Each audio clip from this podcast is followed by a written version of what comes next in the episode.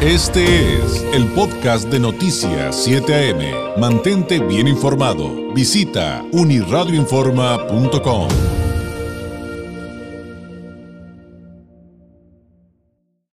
Oiga, el asunto de pasarse eh, con los alimentos durante las fiestas decembrinas es, es, delicado. Eh, muchas personas eh, pues sufren las consecuencias de ello. Aquí le hemos contado cómo, pues desde el sector salud nos dicen, pues aguas con los excesos de comida, aguas con los excesos de alcohol, porque a emergencias, fiestas navideñas, fiestas de Año Nuevo, y llegan los pacientes a emergencias muy delicados. Pero bueno, punto y aparte, eh, vamos a hablar del reflujo, pero eh, ¿sabía usted que si tiene tos recurrente o dolor de garganta, sobre todo recurrente, podría ser un asunto que no viene de las vías respiratorias? Que viene del sistema digestivo, mire que eso es bien delicado porque puede, si no lo atiende a tiempo y de la manera correcta, lo puede llevar a consecuencias, pero también muy delicadas. Alguna vez usted habrá escuchado el síndrome de Barrett, en el esófago, pero bueno, no me adelanto. Eh, le agradezco enormemente que nos tome la llamada el doctor Genaro Vázquez. Él es especialista en gastroenterología, es integrante de la Asociación Americana de Gastroenterología y de la Asociación Mexicana de Gastroenterología, subespecialista en motilidad gastrointestinal, certificado en endoterapia para esófago de Barrett, subespecialista en gastroenterología, gastroenterología y endoscopia digestiva, médico cirujano y gastroenterólogo, por supuesto. Doctor Vázquez, ¿cómo está? Muy buenos días. Buenos días, David. Gracias. Muy agradecido con todos ustedes con la invitación a su programa y pues a platicar de esta condición que realmente es algo que no siempre pensamos cuando tenemos síntomas pues en la parte de la garganta o respiratorios, ¿verdad? Oiga, doctor, y que, y que mucho tiene que ver con un correcto diagnóstico, este asunto de que la tos, eh, el, dolor o la inflamación de garganta, de repente nos digan, pues no es respiratorio, traes reflujo, mi rey, o bueno, o señorita, este, digo, número uno, doctor, por favor explíquenos, tiene que ver con un correcto diagnóstico, pero además las consecuencias, híjole, si están feitas, doctor. Es correcto, David. Mira, nosotros, para tratar de simplificar un poco el supuesto de, de cómo es que el reflujo del estómago, el ácido del estómago puede lastimar las vías respiratorias, implica pues este el retorno desde el estómago hacia arriba. Eh, los típicos síntomas de acidez, de sensación que la comida se devuelve, etcétera. Y nosotros clasificamos estos síntomas como los que son característicos del reflujo y del esófago, es decir, ese tubo que conecta el estómago y la boca, y los que son extraesofágicos, es decir, donde el reflujo llegó tan arriba que lastimó la, pues, la faringe, irrita la garganta, da tos, en algunos pacientes incluso pueden tener asma, ¿verdad? Exacerbada por este reflujo que está ahí medio silente, medio escondido, y del que si el médico o, el, incluso el mismo paciente no piensa que puede ser, pues efectivamente se asocia con complicaciones del reflujo, que en este caso es la esofagitis, o sea, la quemadura, y en casos más avanzados, bien lo decías, el esófago de Barrett, y eh, pues lamentablemente en algunos casos el cáncer de esófago. Ahora, en, en, este sentido, digo, yo he escuchado a personas que tienen que dormir hasta sentadas, digo, cuando ya saben que tienen reflujo, pero, pero ¿qué pasa en el Inter, doctor? Porque pues muchas personas a veces pasan años sin que les digan, pues tu tos o tu serie de síntomas, pues realmente tenían que ver con esto, no con, no con, no sé, infecciones de garganta, por dar algún ejemplo, ¿no? Sí, es muy frecuente. Mira, hablamos, yo les explico a mis pacientes que son como dos grandes como capítulos o dos dimensiones del reflujo. Uno es las complicaciones, que todo el mundo tenemos preocupación y que hay que hacer una serie de pruebas, pero innegablemente es la calidad de vida la que más se golpea, porque, pues mira, el problema de dormir sentado es que lo único que luego el paciente es no dormir, ni se controla el síntoma, ni duerme adecuadamente, y eso si no lleva un buen descanso, pues trae otros impactos en, el rendimiento laboral, en, la aparición de ciertas enfermedades derivadas de la fatiga, ¿verdad? Y bueno, también sabemos que los síntomas que aparecen en la noche o los pacientes que tienen estos síntomas tienen mucho más riesgo de padecer esófago de Barrett y por ende todas las demás complicaciones. Entonces es algo lo que si se ha tenido por mucho tiempo no significa que sea algo que no, no pasa nada. Lo importante es revisarse que sus especialistas, sus médicos les hagan una evaluación apropiada y les hagan el diagnóstico correcto, porque puede ser que efectivamente con el frío y con todo esto pueda haber alguna exacerbación de alguna infección y demás, pero si un paciente está tosiendo, pues puede ser desde ahora, pues con este nuevo brote, pues el COVID, la influenza, por ahí otros virus de la estación, de la estación propia, pero también pueden ser cosas muy infecciosas. Le están tomando medicamentos y antibióticos y una serie de cosas que son completamente inapropiadas y que pues no resuelven ningún problema y al contrario nos generan más problemas. Hay, hay elementos em, que incidan eh, en la presencia de, del reflujo eh, doctor, me refiero, no sé si estoy planteando bien la pregunta, pero, bueno, pero me refiero a que si hay cierta edad en la que sea más común el reflujo, alguna condición en especial que, que haga que la gente tenga reflujo, alguna edad en la que se agrave, o sea, ¿qué nos podría platicar de la incidencia? Sí, mira, hay un par de, vamos a decir, de perfiles de, de pacientes que son como el prototipo, aunque pues obviamente se puede presentar en todas las edades y en ambos géneros, ¿no? Pero, por ejemplo, el reflujo en la garganta, o sea, el laringio, eh, es más común en mujeres que tienen sobrepeso, que tienden a tener estas eh, ricas en, alimentos con grasas, donde el estómago se tarda más en procesar y en vaciarse, entonces es más fácil que se regrese. Pero si hablamos, por ejemplo, del paciente que se complica, es típicamente también un paciente que es varón, que fuma, que tiene sobrepeso y que tiene síntomas nocturnos, ¿no? Entonces, son como por perfiles que serán entre los 30 a 50 años, donde empieza el pico y para arriba, ¿no? Gente joven, pero no son muchachos, ¿me entiendes? No son adolescentes, ni mucho menos. Típicamente eso no sucede así. Sin embargo, si un paciente que tiene, no sé, 20 años, está muy, muy joven, eh, tiene un sobrepeso importante, pues es probable que también pudiera padecer el reflujo. Entonces, como ves, algo que es común entre todos es el tema del estilo de vida, sedentario, el tabaquismo y el sobrepeso como factores que precipitan o que te incrementan la posibilidad de tener este problema. Eh, y, tengo entendido también, doctor, y por favor corríjame eh, en caso de que sea necesario o le pido que ahonden en él, que también puede ser por casos de hernias, eh, si no me equivoco, la famosa hernia y tal, que puede ser congénita o que también puede ser provocada. Me platicaron alguna vez que por algún accidente. Sí, mira, es interesante. La hernia es, un fenómeno que sucede donde la lo que la conexión entre el esófago y el estómago debe hinchar o como cerrar el diafragma. ¿no? Justo deben coincidir estas tres estructuras para que se genere una especie de válvula choque. Pues efectivamente algunos pacientes eh, la suelen tener desde toda la vida, literalmente. A veces las tenemos y no nos enteramos hasta que no precipitamos los síntomas con otro tipo de cuestiones, esa es una. Dos, el tema de, que se generen, sí, hay algunas veces que los accidentes pudieran ser, pero te voy a platicar algo muy interesante, algo que incluso precipita eh, la, pues la, alteración de la anatomía, es los embarazos en las mujeres, porque pues tienen un pequeño huésped por ahí, aumenta el volumen del abdomen, pues porque está creciendo un bebé, ¿verdad? y pues eso reta la, integridad anatómica y eso hace que parezca la hernia y a veces después de los embarazos aparecen estos síntomas, por eso ves este pico después de los 30, que es cuando pues ya empiezan a haber bebés por allí, en algunos casos, ¿verdad? Y, y pues también viene esa cuestión. Entonces, no estás equivocado en lo que comentas, al contrario, yo agregaría algo más y pues lo eh, comentaría porque a veces el, el, reflujo, sobre todo cuando se siente que la comida literalmente llega a la boca, que es esa sensación de, híjole, siento que lo que acabo de comer lo traigo otra vez como si estuviera rumiando, ¿verdad? Como si fuera yo.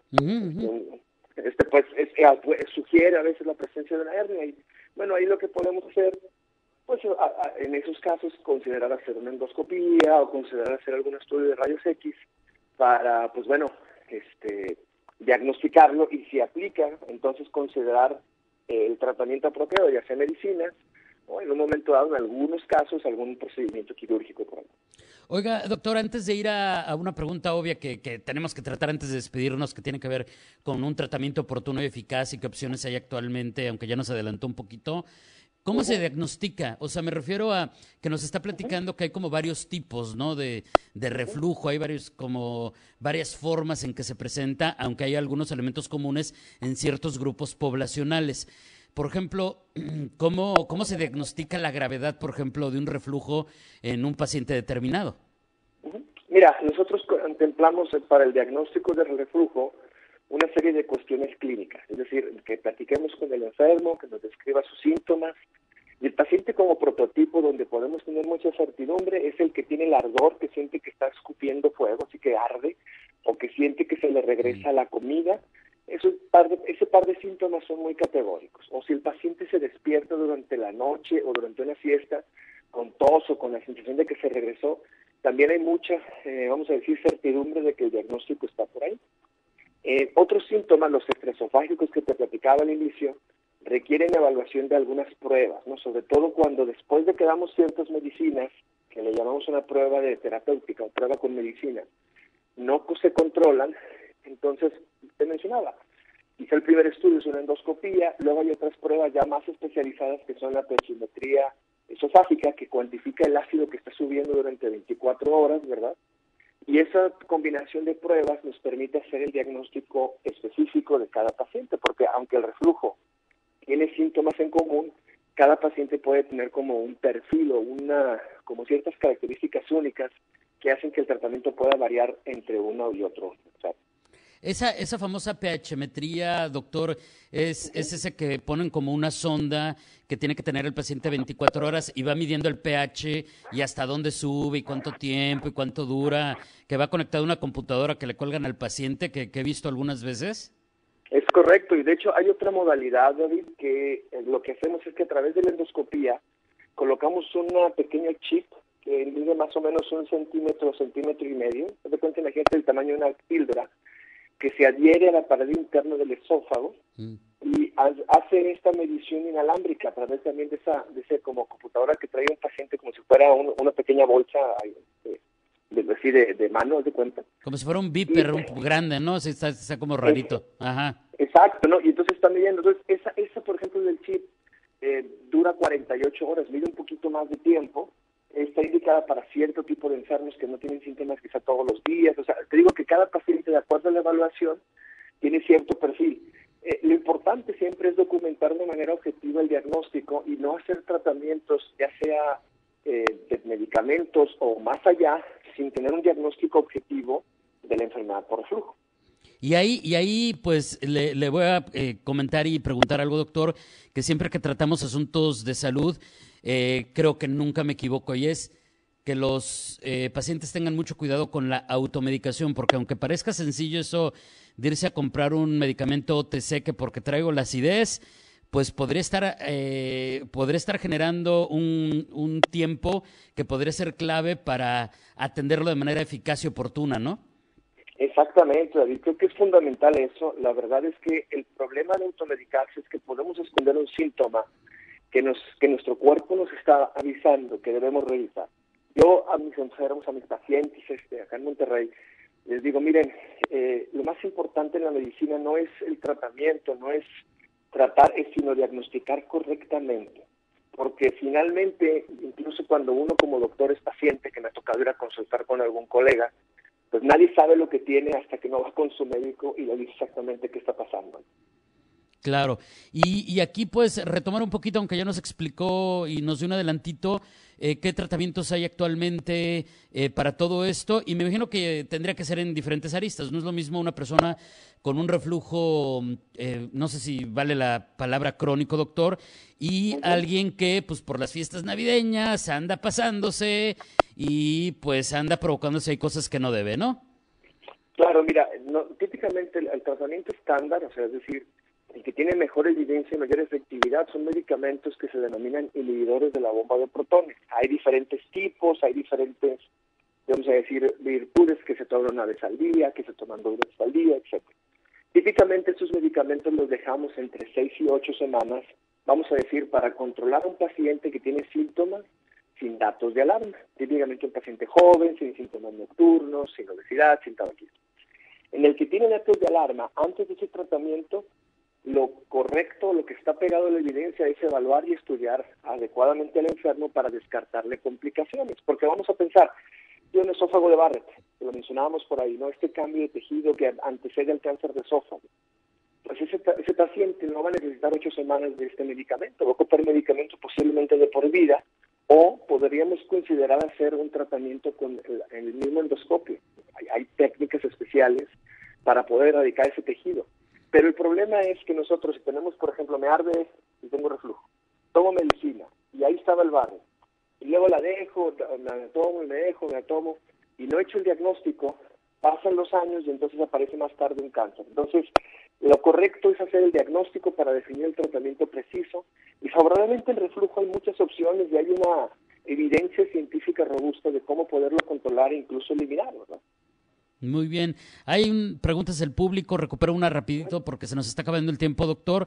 Eh, Porque una persona nos dice eh, eh, que tiene la famosa disfagia, así me pone, eh, dificultad, dificultad para tragar, que si pudiera estar asociado con algún eh, asunto de reflujo. Sí, en algún porcentaje de pacientes la dificultad para deglutir puede ser causada por la inflamación que causa el reflujo en el esófago. Ese síntoma es un dato de alarma que amerita al realizar pruebas tanto de rayos X, que son que se llama esofagograma, como una eh, endoscopía al menos de primera intención, porque puede ser desde una cuestión de una, zona que se estrecha del esófago por esta inflamación del reflujo, o puede ser otro trastorno que llama eh, motor, o sea, del movimiento del esófago como la calacia, ¿no? que es un tema completamente aparte. ¿no? Entonces, el problema de estos dos síndromes que son casi opuestos es que los síntomas son bastante similares, por eso es que hay que evaluar correctamente a los pacientes. Claro. Doctor, le agradezco muchísimo este, tiempo. Eh, ¿Con qué podremos cerrar? A manera de conclusión, en medio de, entender esta, situación de la que hoy nos llevó a platicar, em, para cerrar, ¿qué le podemos decir a quienes nos ven y nos escuchan? Bueno, pues puedo agradecerles a todos por su gentil atención, recordarles que la clave de, la, de su salud es el diagnóstico y la prevención.